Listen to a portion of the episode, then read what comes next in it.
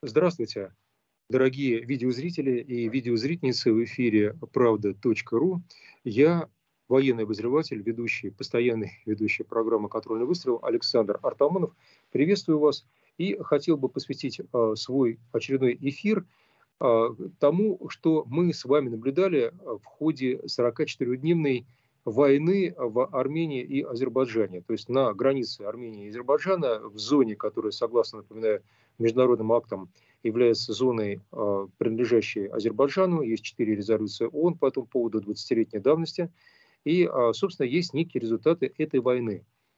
Неким образом мне посчастливилось стать очевидцем и побывать на а, бывшей линии фронта, которую сейчас уже просторечно называют линией Мажино, в Хаджавинском районе и даже в Агдамском районе. И, в частности, увидеть э, в Агдаме некие а, последствия этой войны, которые заставляют как-то иначе отнестись э, к тем событиям, которые до сегодняшнего дня а, мы э, видели только в освещении центральных каналов той или иной страны, участницы конфликта, крайне редко а, в российских центральных средствах массовой информации. Тема нас почти что под запретом, обходится молчанием. Ну, а, собственно, интересуют нас вопросы как прикладного свойства – так и, э, скажем так, общего геополитического. Есть несколько мифов. Один из них, вот такой миф, что войну выиграл Байрактар. Я с этим, говоря языком военного эксперта, обозревателя, согласиться ни в коем случае не могу, но давайте посмотрим, как используют Байрактары, сколько их потеряли и что это дало. Да, действительно, Азербайджан тратил большие деньги на программу перевооружения. Армения тоже тратила, но гораздо меньшие суммы, а меньший объем бюджета.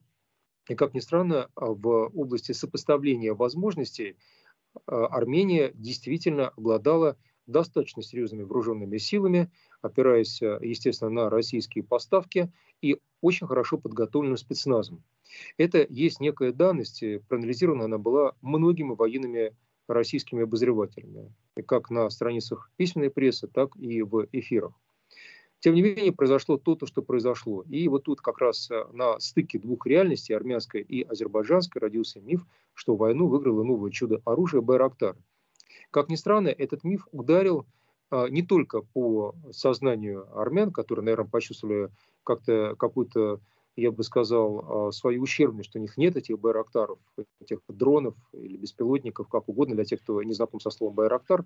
Напомню, что просто название одного из видов а, дронов – боевых роботов, которые использовали турецкого производства, в данном случае азербайджанские военнослужащие.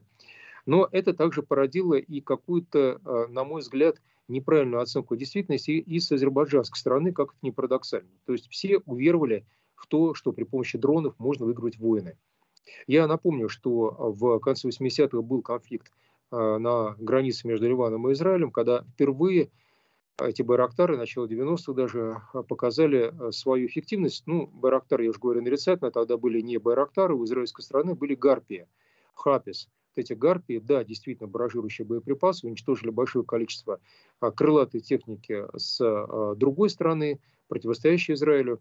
И тем самым Израиль одержал одну, заметьте, одну воздушную победу. Он не выиграл войну, но так как в той части света эти ограниченные а, боестолкновения часто приводят к заключению мирных э, договоров, родилось ощущение, что при помощи такой техники можно выиграть войну. На самом деле это, э, прошу прощения, бессмыслица, так как в широкомасштабном, я сказал, хотя и быстротекущем вооруженном конфликте между Арменией и Азербайджаном принимало участие большое количество боевой техники, ограничено э, ракеты. Мы знаем о случаях, когда были произведены ракетные удары по Гянже, а, такой город, и по Барда, это другой город на азербайджанской стороне. Мы не знаем случаев нанесения ракетных ударов с азербайджанцами по территории, территории Армении, но мы знаем, что тогда, когда ракеты стали применяться Армении, а, вооруженными силами а, Арцаха, то в ответ воспоследовало заявление, что Азербайджан готов к переходу на новый виток столкновения, на новый уровень, а именно к применению ракетного оружия. То есть и Азербайджан обладал и обладает ракетной техникой и был к этому готов.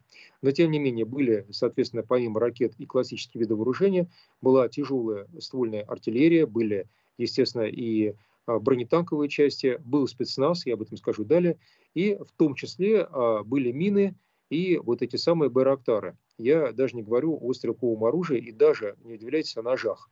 Да-да-да, это во многом решило исход э, конфликта, боестолкновения. Что произошло далее? Был налет нескольких сотен байрактаров на армянские позиции, которые считались абсолютно неприступными, как в области Карабаха, так и вот в Агдамском районе на подступах к Агдаму. В результате армяне отступили и э, вели бои, отступали вплоть до, собственно, Шуши, и фактически рельеф той местности и спец операция азербайджанских э, частей, особых частей, горных егерей, решили во многом исход конфликта.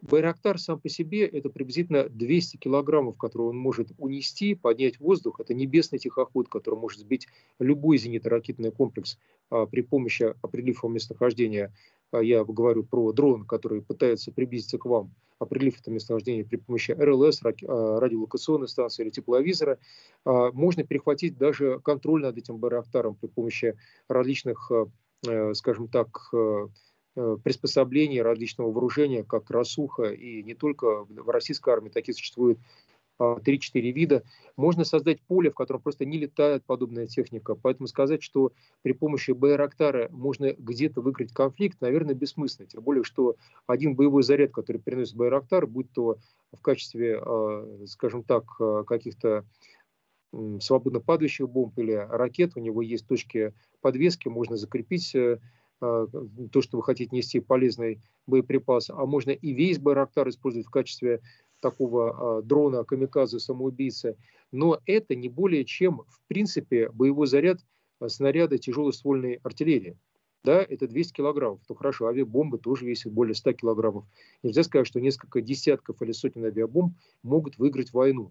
И заметьте, тогда, когда стала применяться авиация и пикирующие бомбардировщики, никто же не сказал, что при помощи пикирующих бомбардировщиков, начиная там с 40-х годов, как и Юнкерсы, можно было выиграть а, какой-то широкомасштабный конфликт. Поэтому вот таков антимиф на тот миф, который сейчас, к сожалению, зажмурив глаза, повторяет все человечество.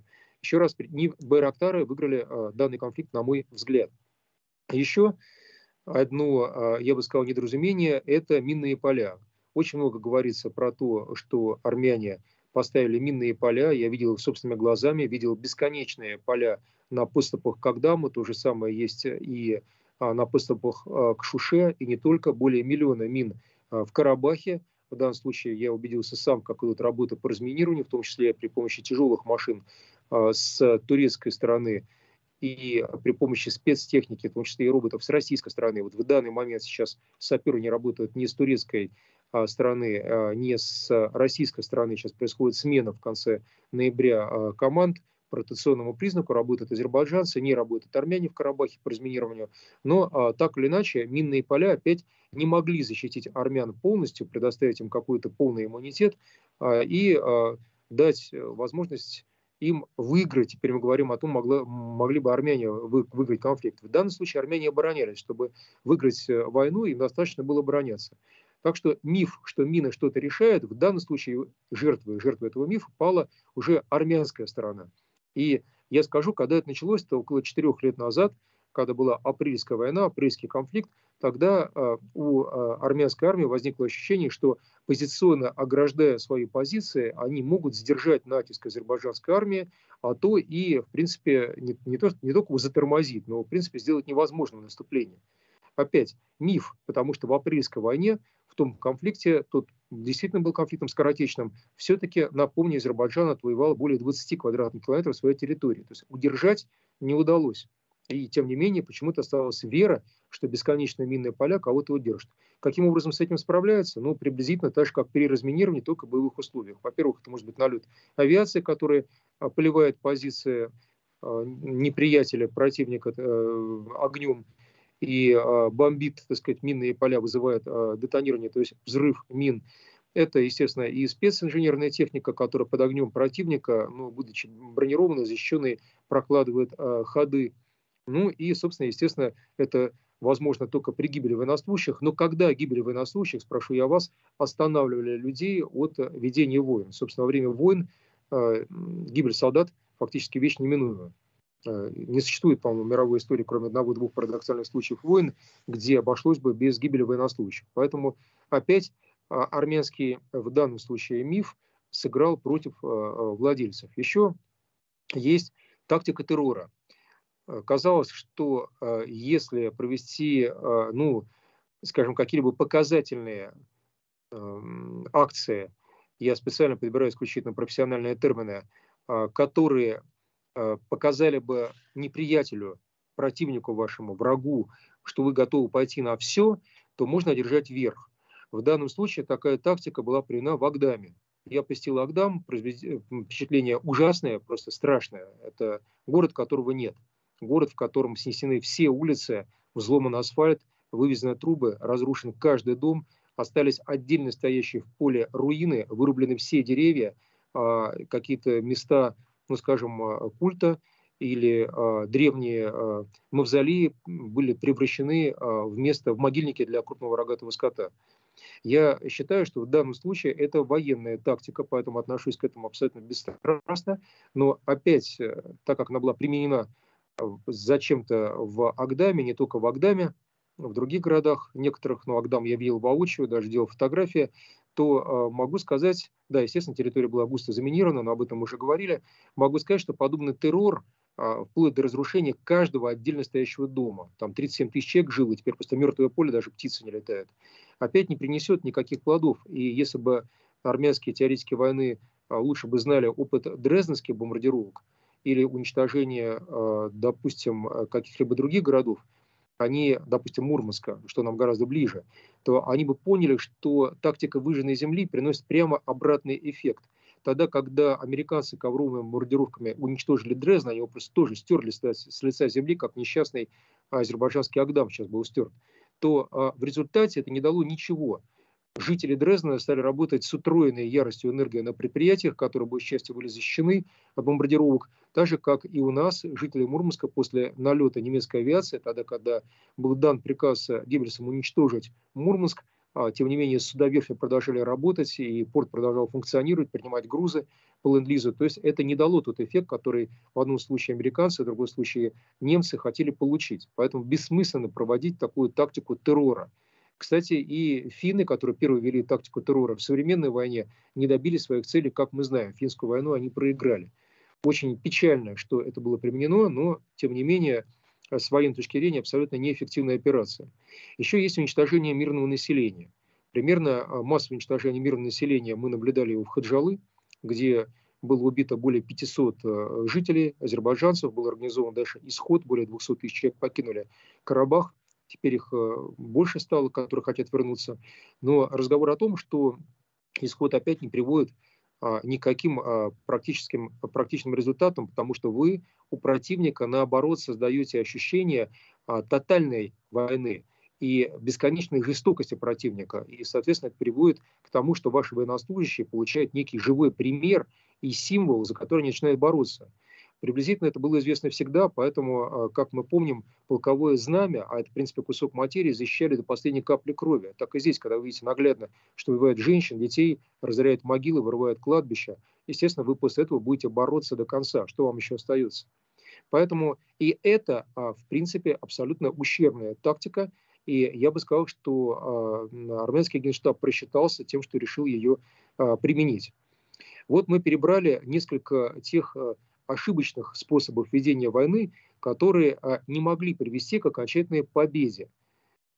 Получается, что победа, которая была достигнута Азербайджаном, тот, что я констатировал, наблюдал, это хорошее сочетание сразу многих а, родов видов войск и вооружений, это и ствольная артиллерия, это грамотное применение этих байрактаров, это космическая группировка. Я могу сказать, что есть а, у Азербайджана собственные спутники, они, соответственно, помогают картографированию местности, навигации. И это очень грамотное использование спецназа, не говоря о том, что за 27 лет подготовки ко Второй Карабахской войне, а она, заметьте, называется сейчас в Азербайджане не иначе, как, как Отечественная война, а, таков патриотизм. Так вот, э, эти годы фактически настроили население на тот лад, которым, наверное, не обладали армянские а, защитники этих оккупированных территорий. в Карабахе. То есть они понимали, что сражаются не совсем в своей территории, поэтому, наверное, Агдам в таком виде был разорен, и другие вещи делались, которых я ниже скажу. Но, тем не менее, коль скоро так, естественно, людей трудно заставить умирать за то, что они не считают своим и с чем они до конца не солидарны. А вот азербайджанцы за 27 лет настроили себя на тот лад, что это их земля, ни шагу назад, отберем наши пяди и крохи, сделаем все возможное, и поэтому, наверное, прежде всего они победили. Есть еще и другие аргументы. При приблизительно сопоставимых потенциалах азербайджанцы смогли грамотно провести спецоперацию. В Шуше фактически при занятии города, при его а, захвате военном, не использовалась а, никакая тяжелая техника, бронетехника, ствольная артиллерия, не было никаких авиационных налетов, авианалетов, не использовались а, беспилотники, потому что думали, думали о сохранении города. Он, обладая для Азербайджана статусом святыни. Это действительно центральный ключевой пункт населенный, но есть у него еще и другая роль, о которой я скажу чуть ниже. Для того, чтобы а, захватить Шишу, был применен, ну, я бы сказал, экзотический маневр так как редко когда спецназ решает окончательно исход той или иной битвы. В данном случае решил все спецназ. Горные а, егеря, азербайджанские а, спецподразделения, поднялись по ответственным скалам, захватили центральную часть Шуши, это историческая крепость, и вырезали ее гарнизон при помощи ножей и легкого стрелкового оружия, пистолетов фактически. Причем информация идет от французских источников, что в Шуше не использовалось никакое тяжелое вооружение, а французы были, между прочим, и остаются союзниками армян. Таким образом, получается, что а, именно потому азербайджанцы выиграли, что применили ту тактику, к которой армяне не были готовы. Таков вот холодный, я надеюсь, достаточно беспристрастный, беспристрастный разбор полетов, как говорят в авиации. И, естественно, ярость, с которой спецназцы устремились по скалам и дальше стали, э, так сказать, вот э, уничтожать гарнизон, армянский гарнизон Шуши, ну, наверное, была запредельная, если удалась такая сложная операция. Действительно, город мало пострадал. А, он уже находился в плачевном состоянии, к сожалению, но далее он не пострадал. Ну и, наконец, а, я вот рассматривая, в чем были ошибки, промахи, недочеты и каким образом кто почему выиграл, вот так подводя итоги, победил а, в этом сражении, в этой войне, я бы сказал, что все-таки армяне не совсем грамотно использовали э, союзнические интересы. То есть, с одной стороны, говорилось о том, что Россия – это союзник э, Армении, и россияне во многом в это верили. Русские люди считали, что армяне – христиане и э, братья. И вдруг выяснилось много подробностей. Я думаю, что э, хорошо информированные источники в российских вооруженных силах это видели, аналитиков хватает, знали о таком. Это я, в частности, о разрушении в Хажавинском районе православной церкви, которая использовалась э, в качестве э, цели на полигоне армянскими ну, скажем так, вооруженными силами, там был самостийный полигон, и действительно разнесли, фактически уничтожили русскую православную церковь. Поэтому говорить тут о каком-то братском духе относительно э, русских, россиян, мне весьма затруднительно. Это переделка церкви э, русской православной в Шише в армянский храм, где был снесен купол и превращен в, из круглого купола в армянский купол, и церковь из православной стала монофизитской, э, григори, григорианской армянской церковью.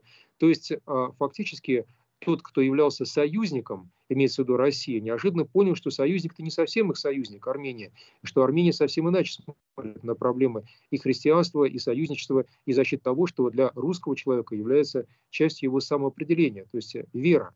А у нас люди православные, есть, естественно, и мусульмане, но про мусульман я не говорю, мне кажется, их симпатии заведомо были выданы не армянской стороне, поэтому получается, что безграмотно а, в данном случае поступили с собственным союзником. И тем более была безграмотна попытка как-то в рамках ОДКБ а, выломать руки России, чтобы она вступила в конфликт на стороне Армении.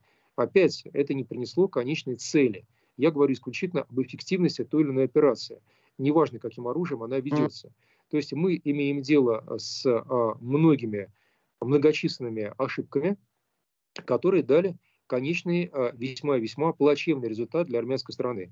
Ну и заканчивая, я бы сказал, этот а, обзор, я надеюсь, э, небольшой, не очень утомительный, замечу, что, наверное, и нынешний реваншизм не совсем верен с точки зрения военной тактики, потому что я знаю мнение Карины Геворгян, которое у моей коллеги журналистки э, высказал его, это тюрколог, естественно, так сказать, человек армянского происхождения.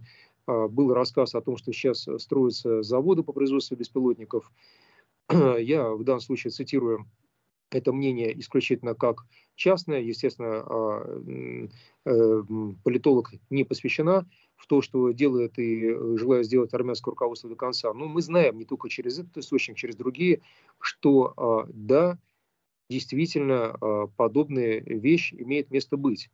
То есть, да, действительно, сейчас армянская сторона думает о строительстве заводов по производству беспилотников, подготовке а, программистов, которые бы ими управляли, операторов, точнее, этими беспилотниками. Но ведь еще раз, беспилотниками войну не выиграешь. В данном случае нужен другой настрой, а, другой дух, сопоставимый с а, духом азербайджанцев, чтобы хоть что-то делать. И тут возникает вопрос, а стоит ли вообще что-то делать?